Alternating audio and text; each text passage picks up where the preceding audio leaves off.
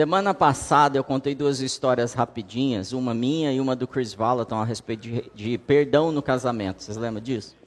E deu tanto assunto que eu falei, vou falar sobre casamento.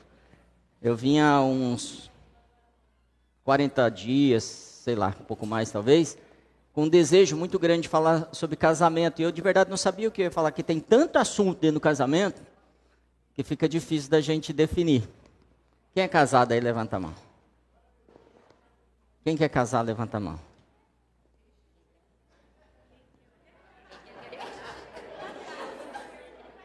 Bom, para quem é casado e para quem, é, quem quer casar, o papo hoje vai te ajudar muito, porque tem ajudado a muitos, tem ajudado a mim, e eu quero compartilhar algumas coisas que eu tenho aprendido. É... Então aproveite. E se você não quer casar, depois a gente conversa. Essa igreja ela tem uma, uma questão assim, duas, algumas questões bem específicas. Quando vem alguém, vem a família inteira. Já perceberam isso? E quando é, o povo começa a casar, já vem uma leva de filho. E tem uma competição aí. O povo quer é, o Natan fácil aí, a Jéssica. Amém. Bom, um, um outro motivo para a gente falar sobre casamento: casamento é de Deus, amém? Então eu não vou discorrer sobre isso, vou te pedir muita atenção agora e que, os, que o teu coração esteja aberto para o que o Espírito Santo vai te falar. Há uma unção aqui já há muito tempo. O grupo de intercessão esteve orando e ajudou a criar essa atmosfera. O louvor vem e contribui mais um pouquinho. E se eu e você entendermos isso e também nos posicionarmos, começa um mover de Deus aqui e um monte de cura acontece. Cura emocional, cura física, libertação de histórias, de traumas. Você crê nisso? Então vem comigo. É, um problema, uma questão negativa é que desde agosto de 2020 Lembra lá, 2020, pandemia? Agosto de 2000, em agosto de 2020, houve um recorde de divórcios no Brasil, como nunca tinha acontecido. Um número incomparável. E de lá para cá não está caindo. Então a gente tem que se preocupar um pouquinho com isso. Se o casamento é de Deus, a gente precisa entender como conduzir o casamento, para a gente não cair numa estatística. Como a gente não perder uma bênção, e uma bênção para os nossos filhos. Como eu falei, acho que eu falei semana passada aqui, a pior dor que uma pessoa sente, que uma família sente, é a perda de um filho. A segunda maior dor para uma família é o divórcio. É de se preocupar ou não? Muito, né? Bom, vou contar uma história rapidinha para vocês. No dia 10 do 12 de 1997, mais ou menos às 2h30 da tarde, eu conheci a Gra.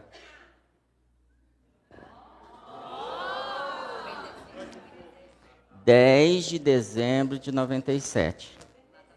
Ela vai falar tudo errado, fica tranquilo. É, não, ela, o calendário está errado, pode ficar tranquilo. É 97 mesmo. Na hora de montar, eu acabei montando errado. Aí, em 97, a gente se conheceu. Aí, o que, que aconteceu? Eu trabalhava como representante comercial, ela trabalhava numa loja e eu vendia nessa loja. E eu tinha muito cuidado com essas questões de relacionamento dentro do trabalho, tive uma educação muito dura a respeito disso. E, e aí, gente, no ano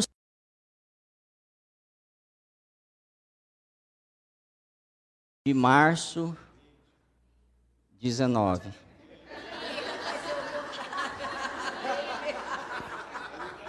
É, é o cara do slide, gente. Ele acha que ele sabe mais que eu. 19 de março de 98.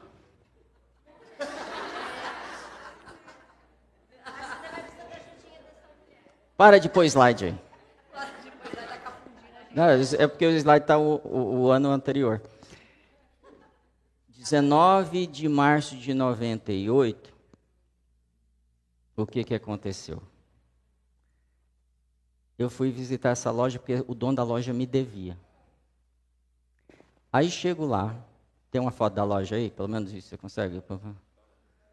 Eu estou lá nessa loja, nessa não, é a outra. Esse cara está tentando me derrubar.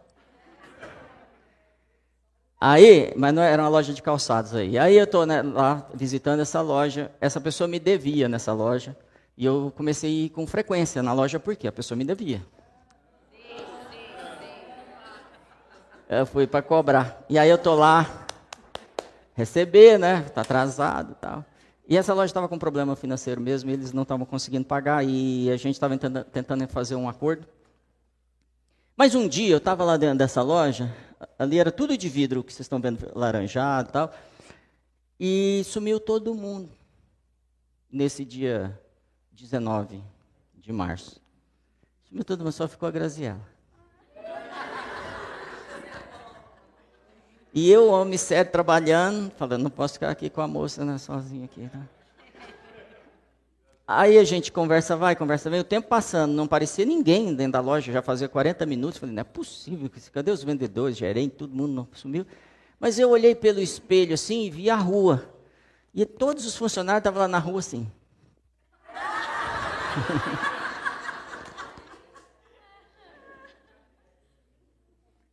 comecei a ser perseguido ali. Isso foi mais ou menos umas 14, 14 30 desse dia 19 de março. E, e aí? O que, que aconteceu? Eu fiquei constrangido, né? É complicado, né? Mulher bonita tem defeito, não tem? Escolhe uns homens bonitos, não escolhe? Aí. E aí, o que, que aconteceu? Eu tinha aberto uma outra loja, que é a outra foto que vocês viram ali. Na época era uma loja de calçado e confecção. E eu falei, Gra, passa lá para comprar umas brusinhas, essa brusinha. Passa lá, eu estava precisando vender, né? Vai lá. Dia 19. Dia 20, meio-dia, quem estava lá? Gazela. Cliente. Já vai virar cliente. Chegou lá, tal, recebi, recebi, era meu aniversário nesse dia. Aí eu falei, tô indo, tô indo almoçar. E fica chato, você vai almoçar, você fica aqui. Você quer almoçar e depois você volta né, para as compras? Ah, claro. E a gente foi almoçar, era meu aniversário, a gente almoçou uma comida por quilo, bem romântica. Não era um bandejão, mas era uma comida por quilo ali e tal. Bom, começamos a. a, a eu já tinha lembrado Começou ali um, uma aproximação, uma pressão. Eu falei, vamos sair amanhã, né? Dia 20, a gente sai dia 21, vamos conversar mais, porque a gente realmente começou a falar sobre namoro, sobre estar é, tá junto. E a gente saiu no dia 21 à noite, a gente foi jantar, batemos um papo, conversamos sobre namoro. E aí eu falei, tá bom, no dia 21, não é isso que eu falei? Dia, era sexta-feira. Dia 24 era segunda-feira. Eu passo para te pegar na hora do almoço, que eu vou te apresentar o meu pastor. E eu passei para pegar ela no dia 24, na hora do almoço. Falei, vamos lá conhecer meu pastor. 24, meio-dia, até umas duas e meia, três horas. O pastor fala muito. E ele não parava de falar, ninguém almoçou naquele dia. É. E a gente conversou com esse pastor. Então, no dia 24 de março de 1998, às 14h30, a gente começou a namorar. E a gente continua namorando. Aí, o que, que aconteceu? O tempo foi passando e a gente falou: é, a gente está namorando para casar, a gente não está aqui é, só para aproveitar a vida, curtir a vida, porque um casal aproveita a vida e curte a vida, porque parece falar assim, ah, eu não estou aqui para... Não, tá para aproveitar, mas da maneira certa. E a gente preparou o casamento para o dia 7 de abril de 2001, às 19 horas. E aí, nesse dia, para chegar nesse dia, a gente tinha 400 reais na época. Hoje, uns 2 mil reais, 2.500 reais. É o que a gente tinha para casar. O que, que a gente fez? Alugamos o lugar que a gente queria, era um lugar simples, uma, um casarão ali no centro, porque a gente queria ter um casamento numa área externa. Mas era só o que a gente tinha. Então a gente fez tudo improvisado. Aconteceu já uma situação incrível de uma pessoa que trabalhava com a Grazer. Ela já tinha mudado de emprego. Estava trabalhando numa. numa é, 2001 agora. Aí o que, que aconteceu? Ela, essa pessoa era um jovem que a mãe dele tinha uma, uma empresa de decoração em São Paulo, decoração de festa, eventos e tal. E ele nos ajudou, foi no Ceasa, comprou fruta, flor, assim, com um custo baixíssimo, ele preparou toda a decoração. Aí uma outra pessoa deu um refrigerante, o outro deu cadeiras e mesas, emprestou, né? E as pessoas foram nos ajudando, e o casamento sendo preparado com dois mil reais, vou colocar aqui dois mil e quinhentos reais. E as coisas acontecendo, acontecendo, e a gente decidido, porque a gente tinha um propósito de fazer algo que estava no nosso coração, e a gente entendia que estava no coração de Deus também, que as pessoas se casassem. Não é que a gente se casasse, e já já vai ficar mais claro isso, mas que as pessoas formassem seus casamentos, construíssem casamentos. E no dia do casamento estava tudo muito bonito, muito arrumado. Nós não tínhamos dinheiro para comprar comida. Nesse dia apareceu, meu sonho era é, merengue de pêssego, que era para o casamento. Apareceram três merengues de pêssego desse tamanho, assim. Pão de metro, que eu não sei quantos tinham. Absurdo. Aí, um monte de comida, era, era fim de tarde, então era uma comida mais leve, gostoso. Suco, refrigerante, água, era, tinha tudo, em, em grande quantidade. Só que na hora do casamento, uma hora antes, fechou o tempo e ia chover. E o casamento está todo preparado para a área externa. Vai chover e muito. Temporal em Ribeirão. E essa casa fica cercada de prédios. E nós pegamos, junto com a liderança da igreja, e começamos a orar, porque a gente precisa fazer essa chuva parar. Audácia, né? Mas muito que a gente colocava é, Deus, está tudo pronto, só falta a sua mão agora. O que a gente pode fazer, a gente já fez. E aí o céu preto, fechado, a gente cercado de prédios assim, de repente começa a abrir em volta da nossa área assim, o céu tipo um arco. E chovia tudo em volta e ali não chovia. E como tem prédios em volta, as pessoas começam a sair do prédio e não entender o que está acontecendo e assistir o casamento. E não caiu uma gota de água ali. Aí o casamento vai acontecendo, acontecendo, acontecendo. A gente terminou o, o casamento, acho que sete e poucos da noite. A gente já está querendo é, viajar, porque a gente tinha um compromisso. O que, que aconteceu? Uns meninos amigos meus, garotões mesmo, falaram assim: Marcelo, sobrou comida, sobrou bebida, o que, que a gente faz? E um deles tinha uma Kombi, sabe Kombi? E aí ele juntou, eu falei: junta tudo isso, põe na Kombi, Deus vai abençoar vocês, vai dizer o que vocês vão fazer. E eles carregaram o carro, imagina com tudo que. toda aquela comida, bolo, é, bebida, pão de metro. E aí levaram, foram entrando no bairro, não sabia o que fazer. Aí acharam uma igrejinha pequenininha. Sabe aquelas bem pequenininha? Fiz parte de igreja assim muito tempo. E aí, 30 membros. Aí eles entraram, o pastor falou assim: os três canelinhas de fogo entraram na igreja. Aí eles sentaram lá no fundo, o pastor falou assim: ah, agora eu quero chamar fulana. Aí chamou uma menininha de 10 anos, vem aqui na frente, vamos orar por você, porque hoje é o seu aniversário. E nós não temos condição de te dar uma festa, mas nós vamos orar por você te abençoar. E vocês sabem o resto da história. E eu fico imaginando aquela menina. Eu fico imaginando aquelas pessoas dentro daquela igreja, sem entender. Daí eles começam a descer tudo. E o forró comeu.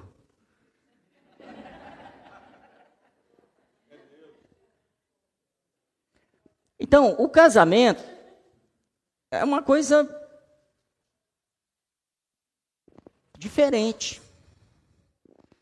A gente está cristalizando uma ideia de casamento e, e, não é isso, porque é, é, muito moderna essa ideia de casamento que a gente carrega hoje, que a gente defende, que a gente sonha. Ela não é o casamento bíblico, ela não é o casamento das, das, das civilizações, casamentos que duraram, e eu quero que você tire também da cabeça essa coisa assim, o homem machista, o homem. Gente, a, a história está muito distorcida. A mulher sofrida, não. A sociedade sofria demais, era muito difícil. Vou te dar um exemplo. A mulher ficava muito em casa porque era muito perigoso ficar fora de casa. Porque ela não ia trabalhar no campo, ela não ia trabalhar na mina, ela não ia trabalhar no, na pesca, concorda? Ela não ia trabalhar cortando madeira. Era perigoso, então ela ficava em casa, cuidava das crianças. Havia um acordo, um papel para os casais. Agora, tem homem machista? Tem. Hoje ainda tem? tem? Não mudou, o mesmo tanto que tem hoje tinha. E, os defeitos das mulheres continuam os mesmos também. Então, essa é a história do nosso casamento. Nos casamos no dia. É, é, começamos a namorar no dia 20, 4 de março de 1998, às 14h30. E estamos namorando até hoje. E é para durar. E é para continuar. E é para não acabar. Mas dá trabalho. É.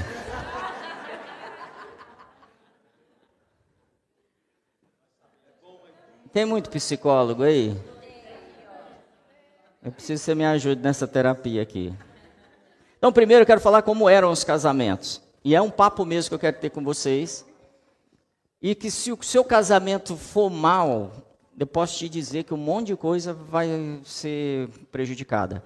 Talvez você consiga executar seu trabalho bem, ou sua relação com Deus, seu ministério muito bem, se seu casamento não vai bem. É possível, é. Mas dá muito mais trabalho. Então é importante a gente entender o que é casamento, para depois entender qual é o papel do homem, qual, do marido. Quando eu falar homem é marido, combinado? Quando eu falar mulher é esposa, combinado ou não? Eu não estou falando dos solteiros ainda. Então, eu vou seguir uma direção, um conhecimento compartilhado pelo doutor Capelato, em algumas coisas que eu vou falar. Então, tudo que for científico é baseado na, no que ele juntou de conhecimento de outros psicólogos. Combinado? Então, o casamento é um fato etnológico, é um fato que vem de etnias. O casamento não é isso que a gente conhece hoje, ele funcionava de forma diferente. É, uma curiosidade: etnias na Bíblia são nações. Então, quando a Bíblia fala assim, nações, eu lhe darei as nações, eu, sabe? Ele está falando de etnia. E e eu vou fazer um exercício aqui. Se lembre de, das primeiras pessoas que habitavam na Terra, as primeiras tribos, etnias, grupos, vilas. Eram grupos muito pequenos. Algumas cidades chegaram a ser suntuosas, tipo com 120 mil habitantes. Mas foram pouquíssimas em momentos específicos da sociedade. Então, por exemplo, Nazaré, sabe Nazaré de Jesus? A cidade? Ela, eles dizem que ela tinha no máximo 5 mil habitantes. E o menino crescia ali, numa cidade de 5 mil habitantes. Não sei se você já morou numa cidade de 5 mil habitantes, já morei. Sobra espaço. Sobra espaço mesmo. E você passa a começar a precisar mais das pessoas do que numa cidade grande. Toda hora você está precisando de alguém. É... Então, imaginou essas tribos? Uma característica que nunca mudou dentro da grande maioria dessas tribos, dessas vilas, é a proibição em relação ao incesto. O incesto sempre foi proibido nessas vilas, nessas pequenas etnias. Por quê? Não é uma questão ainda ética, tá? nem moral, eu estou falando. É porque eles começaram a observar que quando havia incesto, a tribo ia diminuindo e eles iam sucumbindo até acabar. Hoje a gente tem proposta para liberar o incesto na nossa Câmara de Deputados. Quer dizer, tem tanto elemento para nós observarmos e tomar, tomarmos decisão para nossas leis, e tem gente trabalhando contra, preciso que você entenda isso. Tem gente trabalhando, promovendo algo que pode extinguir o país, acabar. É, se eles casavam, se eles moravam em vilas, como, como eles casariam então? O que, que eles faziam? Pegavam os meninos e levavam eles em outras vilas para conhecer meninas, para trazer as meninas para casar. Ou o contrário. Então sempre se buscava alguém em outra vila. Isso trazia saúde para a vila e trazia e reduzia as guerras. Então eles começavam a ter relacionamentos melhores com outras tribos e outras etnias. O que eu estou dizendo é que o casamento era arranjado. Então eu preciso casar, mas eu vou buscar uma menina em outra vila que eu não conheço. Isso vai contra o que a gente vai chamar agora, contemporaneamente, de um relacionamento baseado no amor. Vocês lembram do culto? Eu acho que foi passado que nós falamos sobre as três características de uma palavra. Qual que é a primeira? Signo, que está escrito ali, o símbolo, não é? Qual a segunda? Significado. O que, que significa isso? E a terceira? Referência. Quando eu olho para a Bíblia e busco a palavra amor, ela não tem nada a ver com o que a gente defende no, nos romances. Nada a ver. E eu não sou contra o amor do romance, mas eu preciso entender como ele se constrói e do que eu estou falando quando eu busco um princípio bíblico. Porque é, esse amor eros, você já deve ter estudado isso na Bíblia, né? O eros, o filéu e o ágape são características de amor e ele é muito específico na Bíblia, do que está falando em cada momento. E o amor eros não é o amor sentimental, é o amor o quê? físico. E o amor filéu?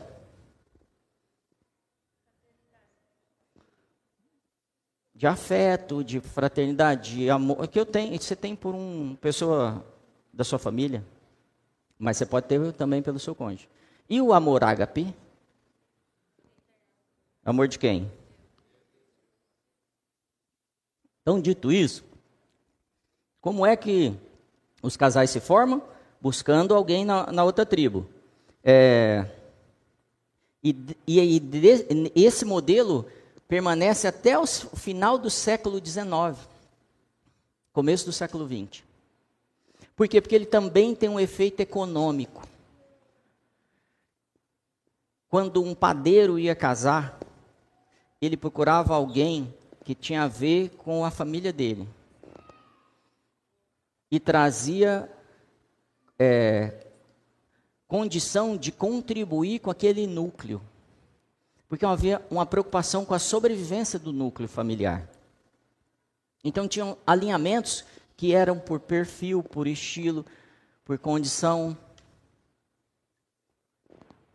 Vai acabando um pouco a esperança do, do casamento. Né? A gente fala assim, acho que eu não entendi nada do casamento. Então, casamentos arranjado, é, e nesse século, final do século XIX, começo do XX, eu começo a ter o que nós chamamos de relações amorosas. O amor sentimento. Então, quando eu falar amor, eu vou pedir para vocês pensarem no amor sentimento. Estou sentindo, tintino, tintino amor pela pessoa. Você vai ver esse amor, por exemplo, no, no com Tristão e Isolda. Não sei se você leu. Então, Tristão é um cara que matou o dragão, aí ele está apaixonado pela Isolda, aí ela foi, foi levada para casar com o rei, e aí ele não teve a Isolda, aí ele casa com outra Isolda, aí no dia da morte dele, ele está morrendo no, no, campo de batalha, ele manda chamar a Isolda, aí vai a mulher dele, fala, não, não é essa Isolda que eu quero, eu quero a outra Isolda. Aí quando chega a outra Isolda, estou contando, fazendo, dando spoiler, não vou contar o resto não. Romeu e Julieta, Shakespeare, você conhece? Então, e a gente começa a ter tantos contos, tanta coisa romântica, e é gostoso isso, porque trabalha a alma da gente, e a gente cria uma cultura no século XX desse tipo de relacionamento, que não é pecado não, tá? Só que não existia. E onde eu quero chegar? Não é isso que vai sustentar o casamento. Parece que é, porque a gente vai falar assim, é o amor que sustenta o casamento. Hoje eu vou te dizer, não é. Sentimento, não. Porque o afeto, ou esse sentimento amor, ele não é linear. Quem está casado há mais de 10 anos aqui? Você sabe o que eu estou falando. O sentimento muda. Tem dia que você quer matar a pessoa.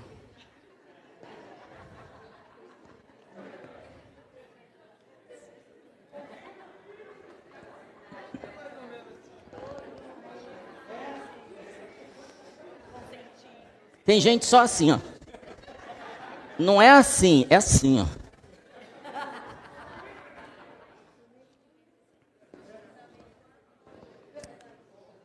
Branca de Neve. Branca de Neve mora lá, ela que mora com sete anões, né? Aí a Branca de Neve adormece, morre, sei lá o que, que aconteceu com essa moça. E o príncipe chega, faz o quê? Vocês conseguem perceber que vai se criando uma ideia de um modelo que nunca existiu em, sei lá, 5 mil anos de civilização, pelo menos 5 mil anos registrado. De repente mudou. Em 100 anos a gente está falando de uma coisa completamente diferente e está tendo divórcio como nunca teve. A gente está perdendo alguma coisa aí, não é? é? Uma relação amorosa tem regras. Uma relação amorosa tem regras. Uma relação amorosa tem regras para ser sustentado o tempo todo. Eu para sustentar o meu relacionamento, eu preciso obedecer regras. Para sustentar o meu relacionamento, eu preciso me submeter a regras. Por isso que essa semana, não sei se foi essa semana, esses dias um padre casou um rapaz com oito mulheres. Não sei se você acompanhou essa notícia. Então ele casou um rapaz com oito mulheres, ou o padre dentro da igreja. Oito sogra. Vai pedir para ir para o inferno.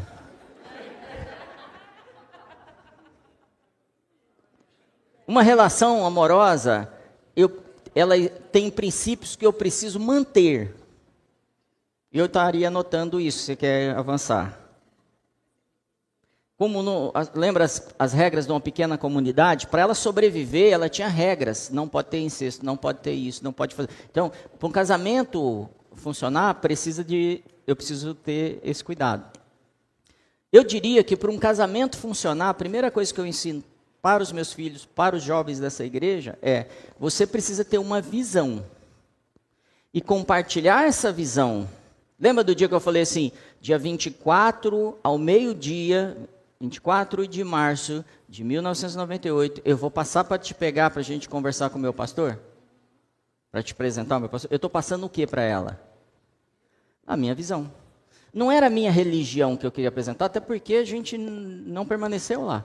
Mas era a minha visão é existem valores, existem princípios, existem regras que eu quero seguir, porque eu sei que se falhar vai dar ruim se a gente quebrar isso em algum momento. E a maioria dos casamentos casa pelo sentimento, acontece pelo sentimento. Estou apaixonado. Mas a pessoa às vezes não tem nada a ver com você. E eu não estou falando ainda dos princípios.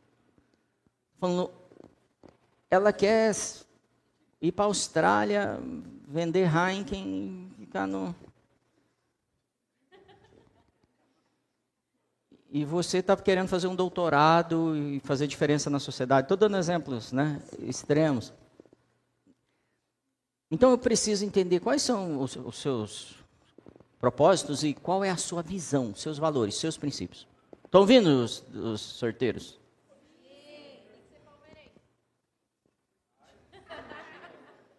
Começaram já. Então, é, por que, que pessoas que não se conheciam conseguiam fazer um bom casamento? Ou você acha que todo casamento era ruim? Não.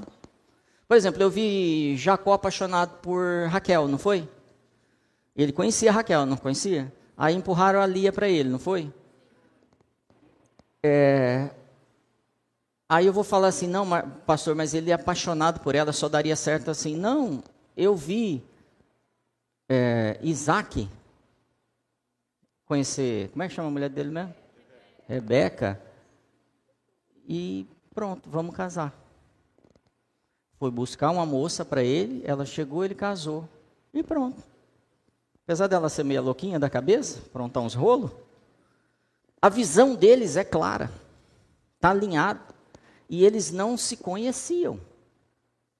Então, muitas vezes, o que acontecia é, dois, duas pessoas se passam a se conhecer e falam assim, existe o mínimo possível de atração, claro, existe. Então, existe, vamos alinhar os nossos valores? Vamos, tem a ver? Tem. Vamos construir o amor? Nós não estamos falando de paixão agora. Vamos construir o amor? E se é possível construir o amor lá naquele momento, e eu estou vendo isso acontecer com Isaac e Rebeca, é possível a qualquer momento no casamento. Mas faz 40 anos, pastor. É possível. É possível, a Bíblia vai nos mostrar que é possível. Já alinhou as regras, os objetivos? Um casamento pode começar por estética, carência, medo de ficar sozinho, raiva de relacionamentos passados. Nada disso sustenta o relacionamento. Mas você pode vir com essa bagagem e construir um super casamento. Só que eu preciso passar pelos processos, pelos princípios. Muitas relações produzem pais são, são reproduções dos que os pais e as mães viveram, ou que nós vivemos com eles. A gente leva para o casamento. Novos casamentos, sabe? Divorciei, vou casar de novo. Eu levo o que para o novo casamento? A mesma briga. Me os mesmos problemas, porque muitas vezes eu não entendi. Você que está casando de novo, ou que já casou de novo, ou que já casou terceira vez. E, e não é uma piada vai casar a quarta. É isso que eu quero te dizer, é grave. Eu, eu preciso acertar um monte de coisa para não casar a quarta. Porque toda pessoa que casou a segunda ou terceira vez que eu converso, ele tem as mesmas dificuldades que tinham, que tinha no, no casamento anterior. Só estou vendo umas cabecinhas assim, é isso mesmo. Porque o problema não tá, não é você e nem a outra pessoa. O problema é não, não definimos um monte de coisa e não ajustamos. Aí no final vai ser você e a outra pessoa mesmo. Porque senão. Vamos falar um pouquinho de afeto? Lembra que eu te falei, afeto não é linear, não é? O afeto muitas vezes acontece, eu misturo, e aí eu estou usando base da psicologia, não sou psicólogo, quero relembrar vocês. É, ele acontece pelo medo de perder eu gero afeto em mim pelo medo de perder, de perder outra pessoa. Eu quero ter um casamento duradouro. Aí eu começo a destruir meu casamento, porque eu tenho medo de perder, ou eu começo a gerar um afeto exacerbado, porque eu tenho medo de perder. E aí eu posso esquecer, por exemplo, os meus filhos.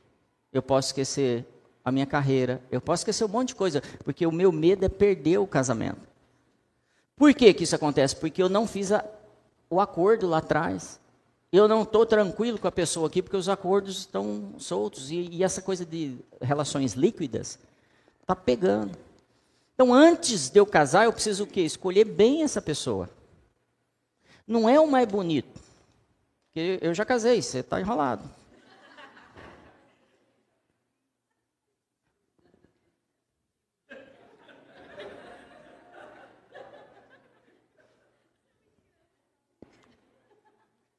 Ficou pior ainda. É muito engraçado, ela falou.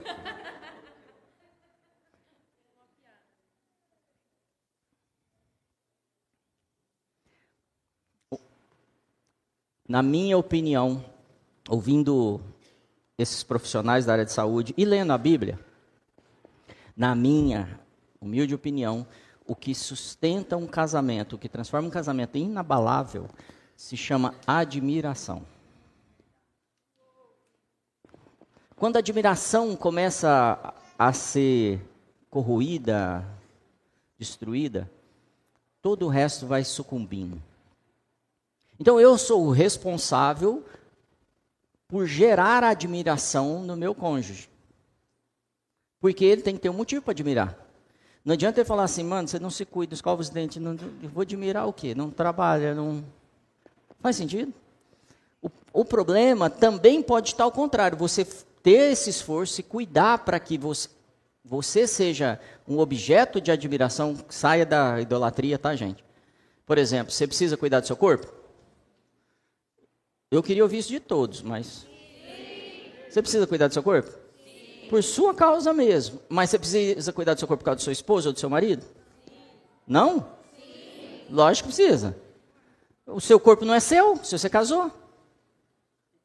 A Bíblia diz que o seu corpo passou a ser do outro. E se eu amo o outro, eu preciso cuidar dele, cuidando do meu corpo. Que louco, né? Eu preciso ser, é, gerar algo bom em mim por causa do outro. Agora, o outro pode não perceber. Porque talvez o objeto de admiração esteja em outro lugar que você não possa produzir. Por exemplo, você talvez não consiga ter um padrão social altíssimo, ou você não consiga ter é, um corpo definido, ou você não consiga ter um vocabulário perfeito, ou. Sabe, coisas que são características de cada um e você não consegue, mas você pode melhorar. Mas a pessoa talvez não consiga perceber as coisas boas que você tem. E aí eu queria perguntar para você, o que que seu marido ou que a sua esposa tem que deveria ser admirado? A gente está num mundo totalmente deturpado. As coisas que seu marido e sua esposa não estão deturpando já deveriam ser motivos. O esforço deveria ser admirado acima da conquista.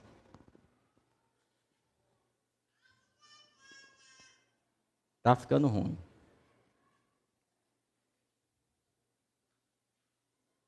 Então, a nossa relação afetiva pode ser duradoura. Lembra que ela não é linear, se eu tiver motivo para ter admiração. Casamento, relacionamento, ele não começa 5G. A gente compara com o que a gente vive hoje e parece que é tudo assim, vai ser sempre muito bom. Casamento começa lá em, dois, em, mil, em 2001, internet de escada. Tudo é mais difícil. Tudo é um desafio, é um monte de adaptação. E eu vou construindo, construindo, construindo, construindo. E tem gente que não consegue construir. E passados dez anos, ele não construiu nada, além do que viveu no primeiro momento de paixão. Você deve conhecer algum caso assim. Seis meses depois, depois após a paixão ter abaixado, nada é construído. Talvez riqueza material, filhos. Mas nada além disso. E aí você que é casado, eu quero que você faça um exercício. Olha para trás, não literalmente, mas olha para trás na sua vida e fala assim: nos últimos anos, o que que eu construí?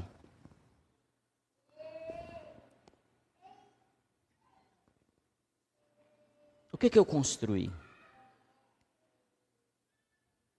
Estou te dando um tempo para pensar.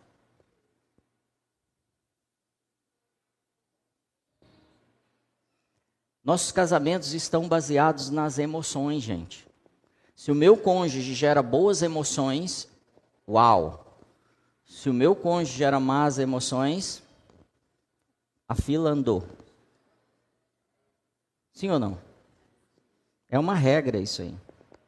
Mas as minhas emoções, eu, eu vou colocar uma das emoções que mais definem o casamento, é uma, uma emoção que está intrínseca ao homem, ela você não consegue tirá-la de você, você vai dominá-la, você não consegue tirá-la de você.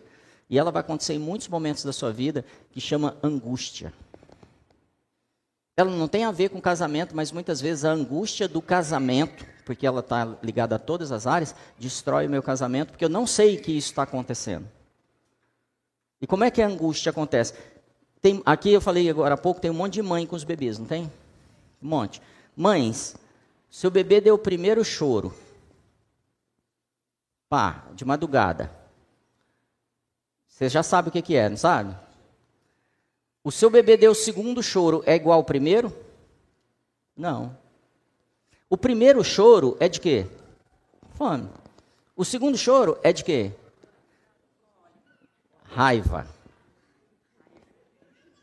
é a psicologia que fala isso, não sou eu. É porque você não levou comida, ela já começou a ter medo.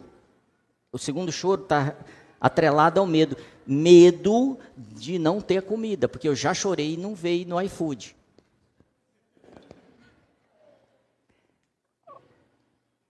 Depois dele ter raiva, se ele não é alimentado, e eu estou falando dos bebês, ele vai entrar no estágio de angústia, que é uma ameaça muito grande do cérebro dela que vai te refletir no corpo inteiro.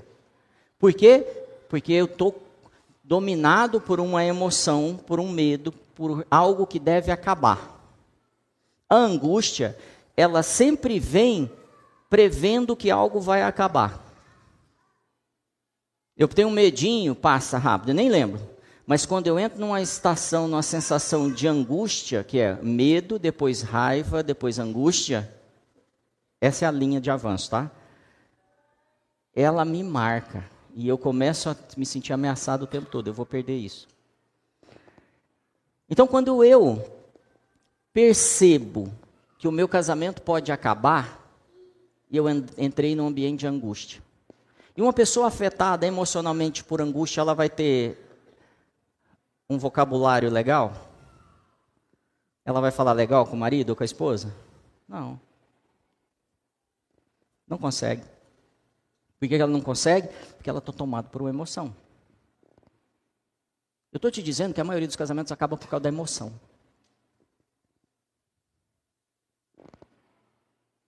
A maioria maioria não, desculpa, muitos adultérios acontecem porque eu estou tomado por uma história de emoção e eu quero alimentar a emoção da minha cabeça o tempo todo. Alma, lembra do que a gente ensinou aqui?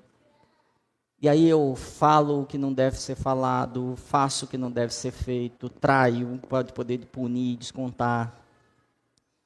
Não dou atenção, não respondo, é, ignoro. O que mais que eu faço? Conta aí para mim. O que eu faço, não é você não. Fala aí o que mais eu faço. É um ambiente seguro, pode, pode ficar tranquilo, tá?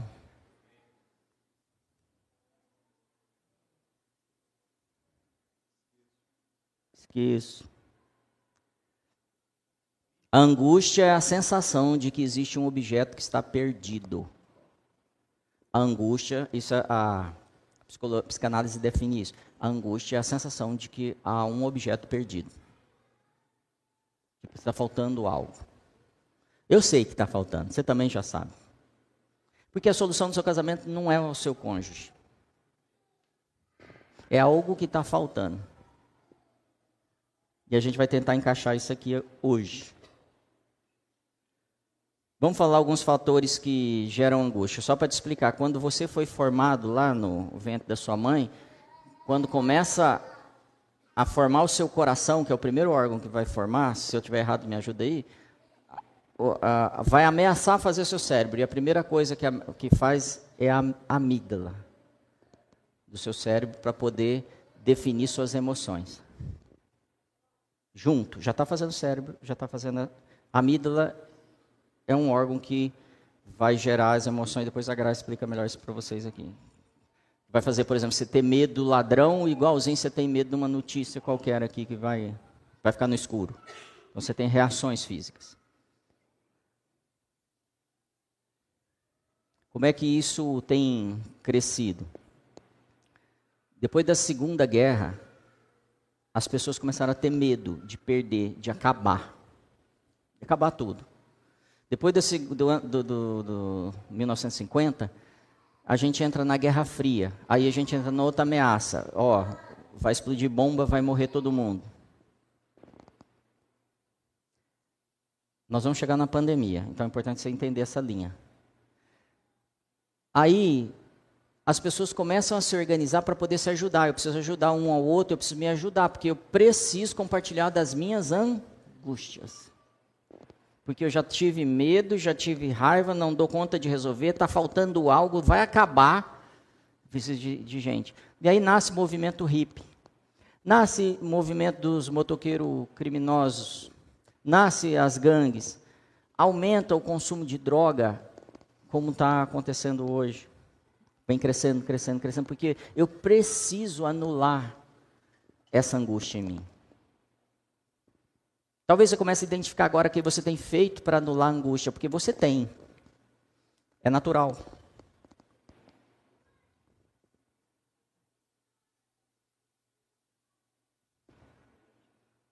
Uma das angústias que nós mais temos é de perder coisas materiais. Você consegue imaginar, no século XIX, as pessoas com medo de perder o celular? Então eles estão livres dessa angústia, não estão? de perder a conta no Instagram? As pessoas sofrem por isso ou não? De não receber um, um como é que chama, um like, um coraçãozinho? A gente fica em angústia. E no casamento? A gente se compara, a gente o tempo todo é uma loucura.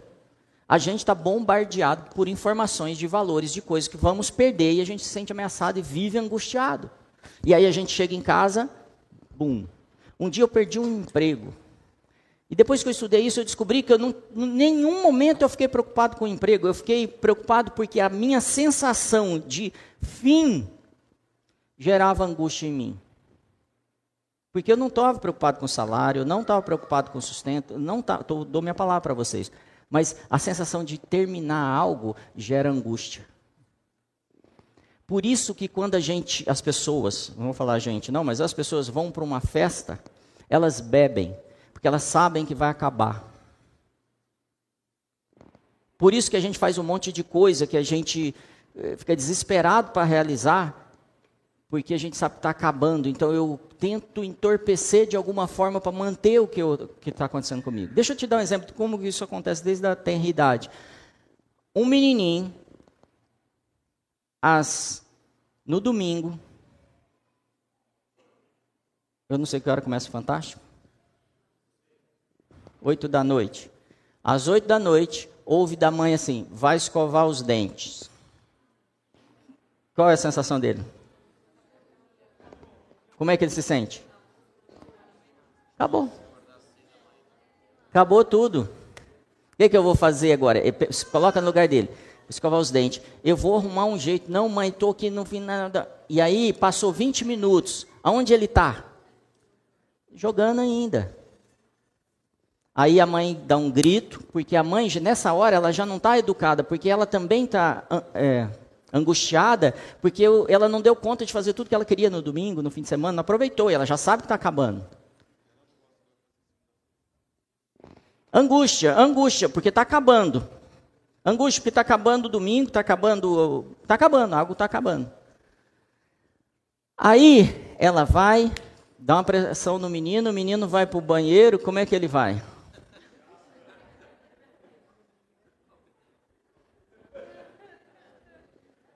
É assim ou não é? O que, que ele está fazendo? Protelando o fim.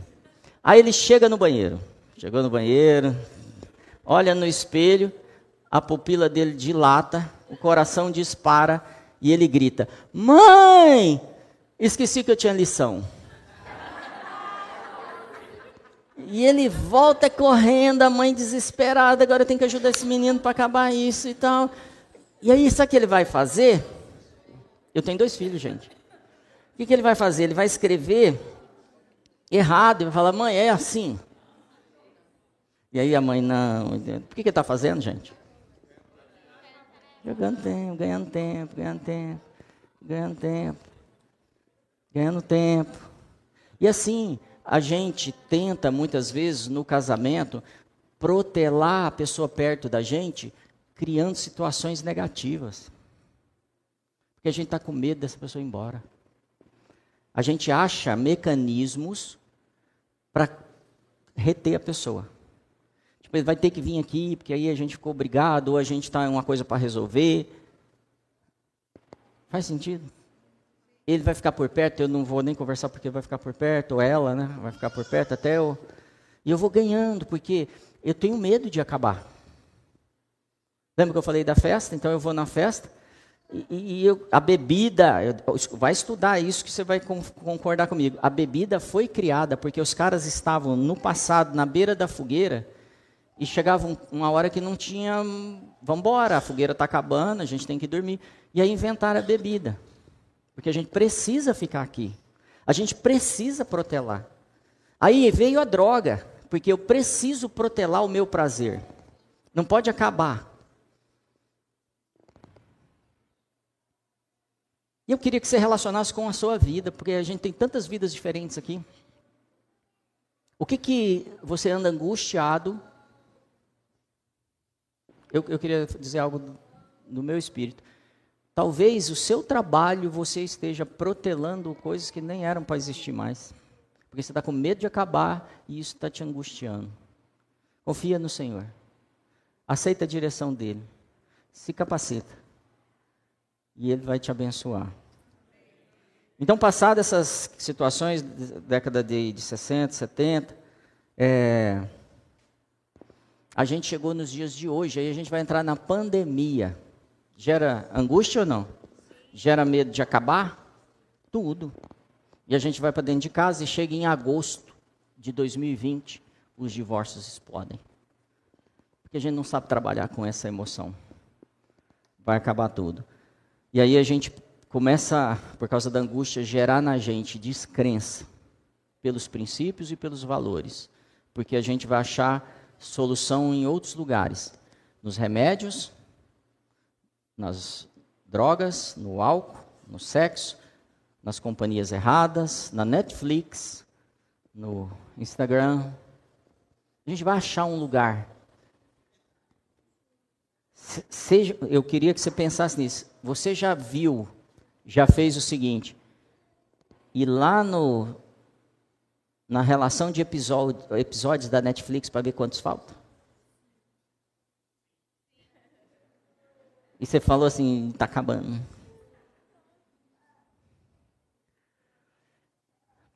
É isso que acontece com a gente o tempo todo. Vamos para o culto. Aí vamos para o culto, chega o fim da tarde. O que, é que acontece em casa? O pau quebra, o domingo está acabando. Acabou o culto, entra no carro, o que vai acontecer? É, mas uh, normalmente é um monte de confusão. Por que, que é um monte de confusão? Porque Está acabando o domingo de, também. Um grande fator, e esse eu queria que você registrasse, porque a gente está vivendo isso muito, de forma muito grave, é que o meu cérebro, eu tô, desculpa, eu estou educando o meu cérebro a se desligar das pessoas que eu verdadeiramente amo, por medo de perder algo ou alguém. E aí eu passo a me ligar às pessoas que eu não amo, porque eu não preciso ter medo. O meu pet. Tem gente que vai amar o pet igual amou o pai e a mãe na cabeça dele. Então ele nem conhece o pet, mas já ama o pet. Não ama. Só um sentimento que passa. Porque ele transferiu uma coisa que é a angústia dele, que ele colocou no outro. Namorado namora para transferir a angústia de um para o outro. Casamento é o que então? Cuidar da angústia do outro. Eu preciso entender qual é a angústia do outro para poder cuidar. Esse que eu comentei de eu escolher pessoas distantes é o, o que a psicologia vai chamar de afeto, afeto mórbido, mórbido. Por quê? Porque eu tem alguém, eu sou um adolescente, estou apaixonado por uma menina, mas eu não me envolvo com ela porque eu tenho medo de perder. Eu nem me envolvi, mas já tenho medo de perder. Então eu vivo, eu transformo ela na minha melhor amiga e me relaciono com outra que não faz diferença. Por isso que desencadeou tanto mundo pegar 30 numa noite. Porque eu não tenho medo de perder. Foi, a cultura vai criando esses modos operandi. Então, A busca pelo prazer é uma forma de eu compensar a minha angústia. Como é que eu acho prazer, gente? Me dá elementos que me gerem prazer. Sexo? Comida. Fala comigo, comida. comida. Fala de novo, comida. comida. Terceiro prato. Comida. É crente, esqueci mais um. Comida. E eu como pra caramba, e eu como, e eu como, e eu não consigo. Mas tem um monte, tá? Tem bebida? Bebida. O que mais? Bebida de novo. Porque tá virando legal beber. É legal. Sou evangélico e bebo mesmo. Cigarro. Cigarro que não faz mal. Agora que, que cigarro pendrive, eletrônico. Estou mais estilo agora. Então, cara, isso é só uma angústia. Você está fazendo isso e eu vou escandalizar alguns de vocês aqui. Videogame, jogos, crossfit. Lógico, o povo não está viciado, está substituindo algo, é uma angústia, e eu preciso doer, preciso. Tatuagem. Eu não tenho mais fim. Eu não tenho mais fim. Eu vou fazer tatuagem. Por quê? Porque é uma angústia. Hã? Compras, compras. Compras, compras, compras. Eu preciso comprar. Compulsão, compulsão de todo tipo é tentando suprir isso daí. Eu contei para vocês a história da década de 50, 60, as coisas vai piorando. E aí chega no século 21, o país mais seguro, seguro, do mundo é atacado. Como eu me sinto? Inseguro. O que, que gera em mim? Medo. Depois do medo, raiva. Depois da raiva, angústia. Então, nós temos uma geração aí que foi criada por pais. Eu estava casado com a Gra no Rio de Janeiro, dentro do shopping center e vendo as torres cair na televisão do shopping. Eu sei que você lembra também. Aquilo impactou a gente. E a gente está carregando essas coisas. E essa sensação é a sensação de desamparo. Desamparo é não achar apoio, não achar onde se firmar. E depois vem guerra, zika, dengue, varíola do macaco. Varíola do macaco não querem que fale. 95% são homens que têm relação sexual com homens. Está proibido de falar. Mas é isso que está acontecendo. Estou fazendo defesa de nada, não. Só estou te dizendo assim: temos que saber onde está o problema. E não querem fazer. Vou para o final aqui para a gente falar. O que, é angústia, então, gente? Angústia é a reação a uma situação de perigo. Qual é a maior sensação de perigo que sentimos? O fim de algo. Por isso que fica essa coisa. Os casamentos estão acabando. Outra coisa que ficam falando. O mundo está acabando. A igreja está acabando. Não está assim? Os jovens estão acabando, estão morrendo. O homem está acabando. Eu estou te dizendo que há uma narrativa, uma manipulação que está agindo no algo que é natural seu e você precisa se defender. E a gente vai começar a construir essa defesa agora. É... Isso gera transtornos, fobias, por exemplo, violência. É... Então dá para você perceber em você quando é que você está começando a ficar angustiado. E a Bíblia diz assim: o meu povo erra por falta de remédio. Oração, o Vitor falou. Jejum. Por falta de conhecimento. E a gente está querendo vir na igreja e ficar assim, lendo aqueles mesmos textos, as mesmas coisas e falando as mesmas coisas. Eu estou te dizendo, eu estou lendo os mesmos textos e estou te falando. A Bíblia te avisa há muito tempo para você não sucumbir com o leão que está ao derredor rugindo, buscando te tragar. E é isso que ele está fazendo. E hoje nós vamos vencer ele. E hoje os casamentos vão saber, as pessoas casadas vão saber é, pelo menos algo mais de como construir uma relação melhor. Não é tudo, claro que não, mas já é uma derrota para o seu inimigo. Já é uma referência para os seus filhos. Ah, repete comigo. A angústia é a sensação que estou perdendo algo. E, e muitas vezes não sei o que é. Amém. Por isso que é difícil lidar com angústia, é difícil falar, é difícil chorar, é difícil gritar às vezes.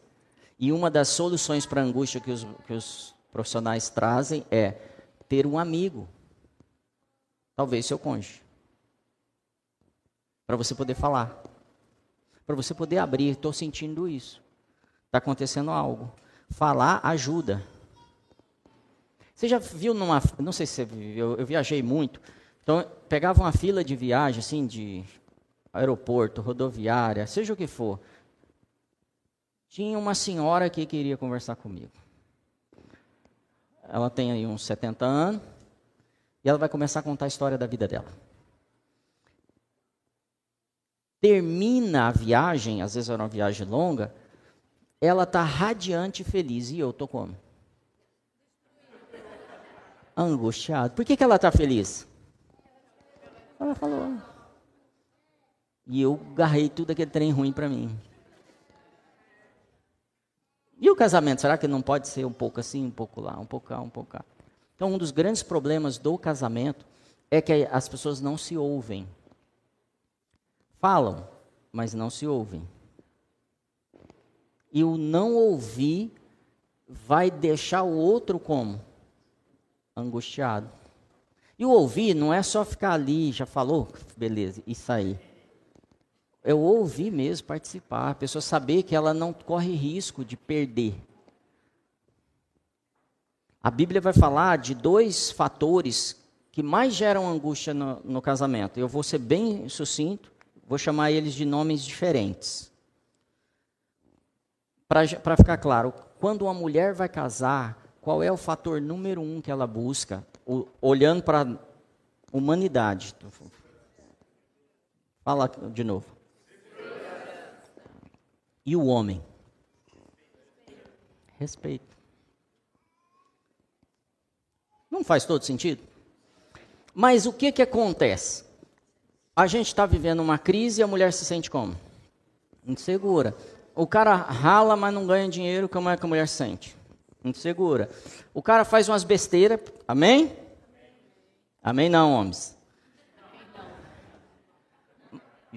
Vamos mudar o tempo do verbo. O cara fez umas besteiras, amém? Não faz mais, amém? E a mulher se sente como? Porque ele fez umas besteiras. Insegura. O cara vai trabalhar, é, é, é durão mesmo, levanta meio-dia. Como é que a mulher se sente? Insegura. O que mais que faz uma mulher se sentir insegura? O que mais faz uma mulher se sentir insegura? Fala alto aí que eu não estou ouvindo. Falta de atenção. O cara não dá atenção para a mulher. O que, que ela já imaginou? Outras. Já arrumou outras. Porque ela, isso é, é, é natural da mulher. E ela vai sentir toda hora insegurança. E o homem, o que, que a mulher faz que ele sente que ele não recebeu respeito? Eu sei que está difícil para você, então vou falar.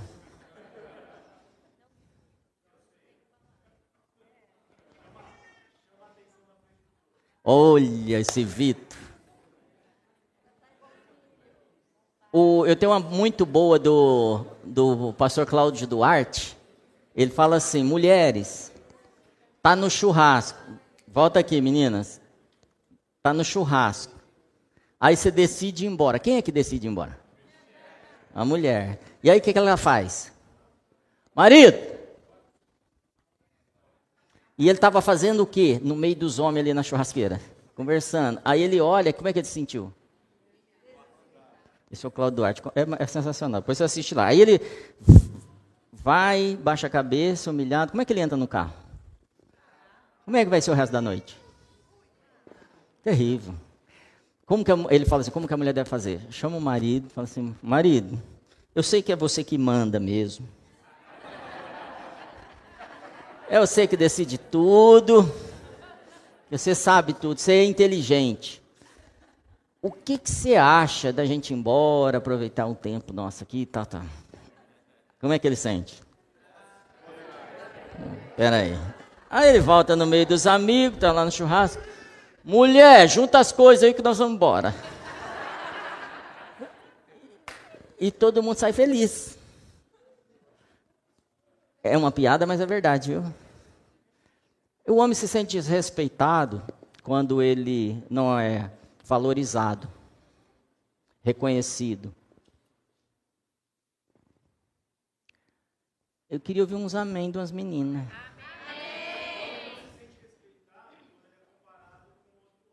quando ele é comparado com outro homem.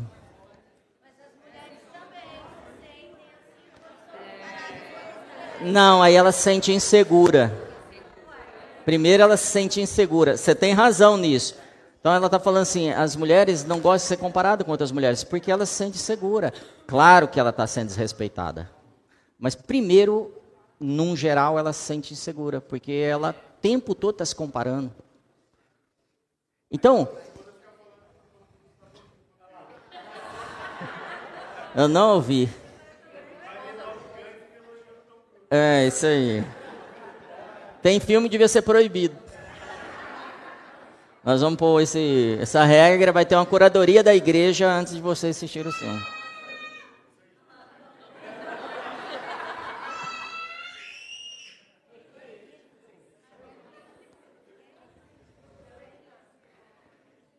Aí eu quero dizer uma coisa muito séria. Quando o homem se sente desrespeitado, vale para os dois lados, só para a gente ganhar tempo.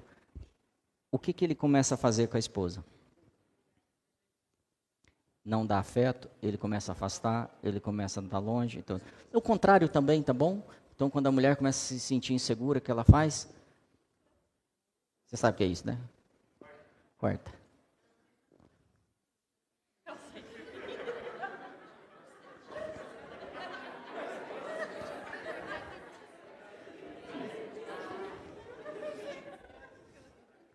Gente, deixa eu contar um negócio para vocês. A maioria dos casamentos acabaram, que acabaram, acabaram nesse momento aqui. É muito sério. É muito sério. Só de eu falar assim, cara, eu não respeitei o meu marido no ponto que eu deveria ter respeitado. Eu não deveria ter falado dele para minha mãe. Eu nunca poderia diminuir o meu marido para minha mãe. Imagina para qualquer outra pessoa. Eu nunca deveria não ter motivado meu marido, apesar dele ter quebrado a empresa, feito eu deveria ter estimulado ele, porque ele precisa disso, porque ele, o homem funciona assim. A minha esposa precisa sentir segurança, então se precisar, eu tenho que levantar mais cedo para trabalhar em dois empregos, eu tenho que me virar. Porque eu me casei, eu fiz uma aliança. Eu sou responsável por isso.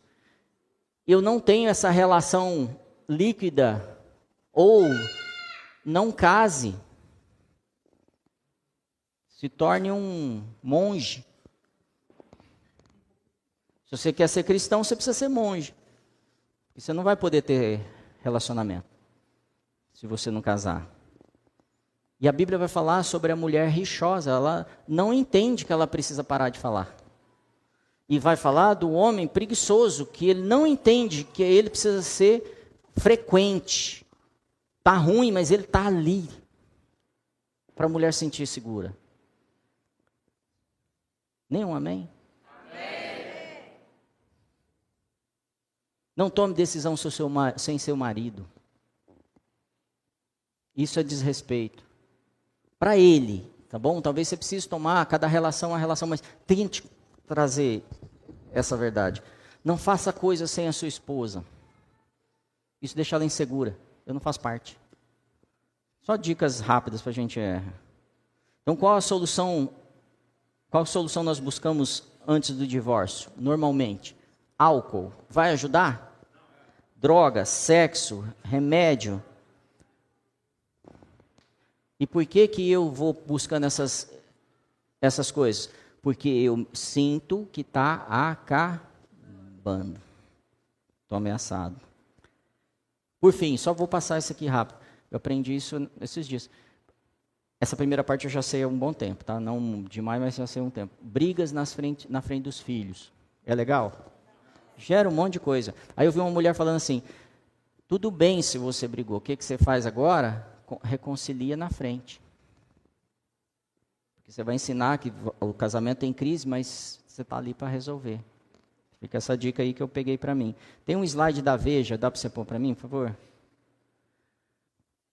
Salto nas vendas de Rivotril durante a pandemia de coronavírus. Aí vai falar sobre isso, e é pior que isso, porque não é só Rivotril, você sabe disso.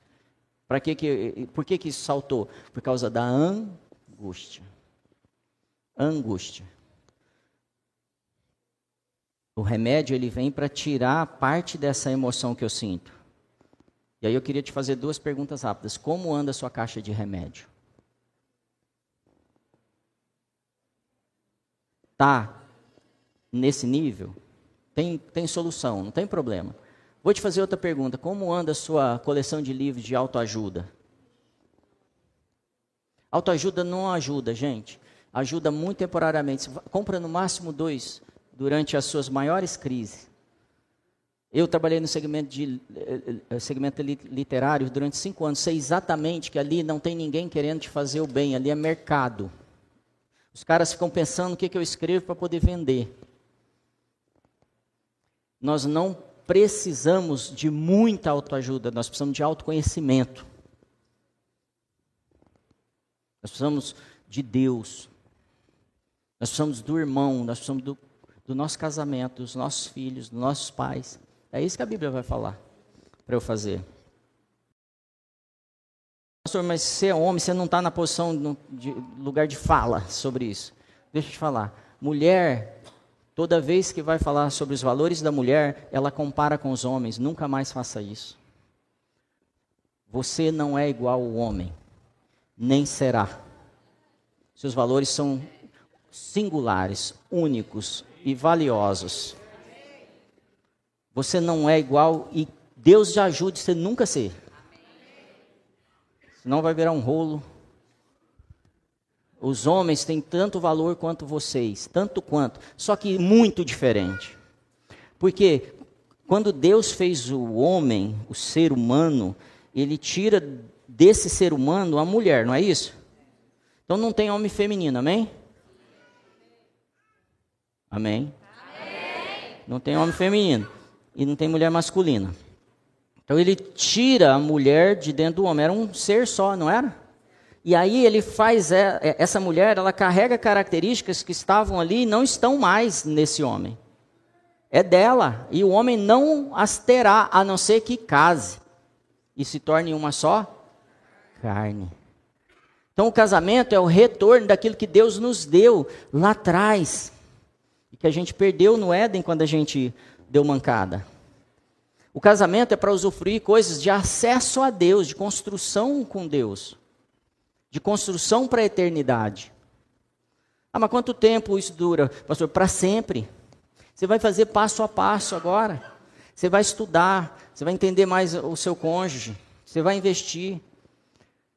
A gente está falando muito de uma igreja revolucionária e linda. Eu vejo tanta gente falar assim: ah, mas a igreja não gosta dessa igreja. Não gosta. Querido, primeiro arruma sua casa, arruma seus filhos, arruma sua esposa, arruma seu marido.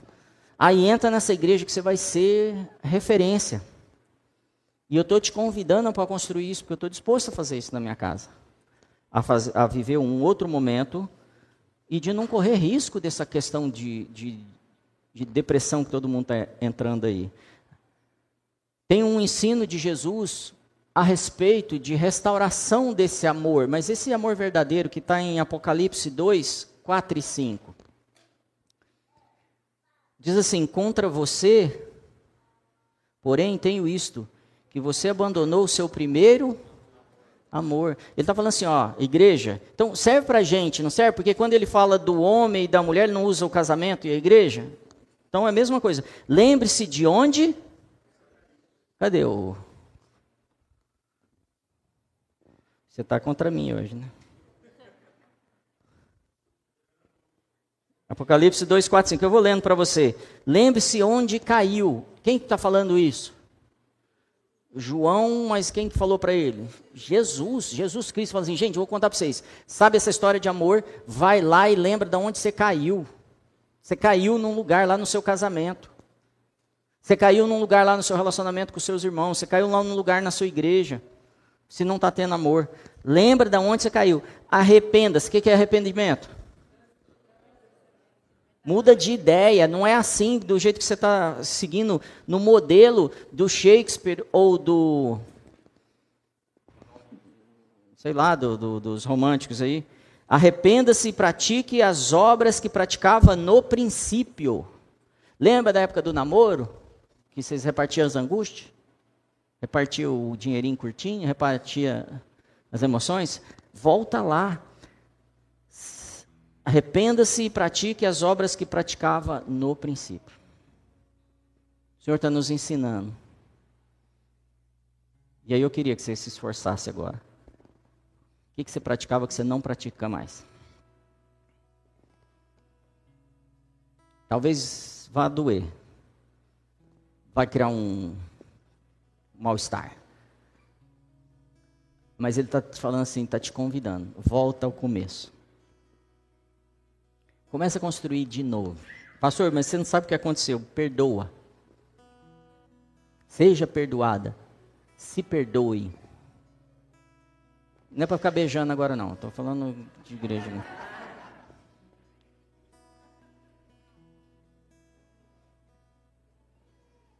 Reative seu amor com Deus. Reative seu amor com o seu cônjuge. Se você orar por isso, o Espírito Santo vai te ajudar. Não pense que ele não vai te ajudar a reatar, restaurar. Retome o papel do marido na casa.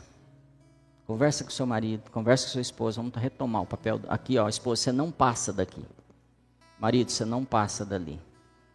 Pode contar comigo aqui e o outro vai falar, pode contar comigo ali. Não passa.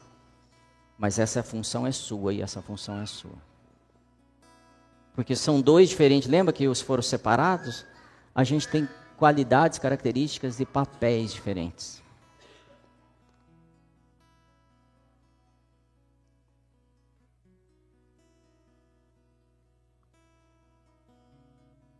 A psicologia diz que não há solução para angústia.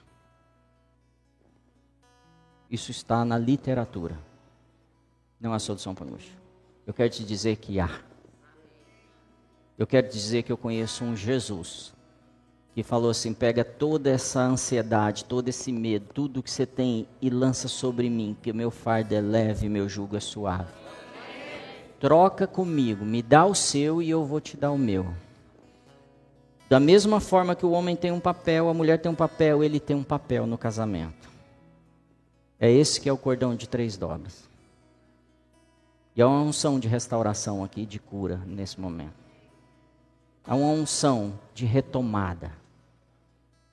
E você que é solteiro, há uma unção de fazer as coisas certas para abençoar uma geração inteira. Existe, existe na internet um estudo sobre Max Jux e John Edwards.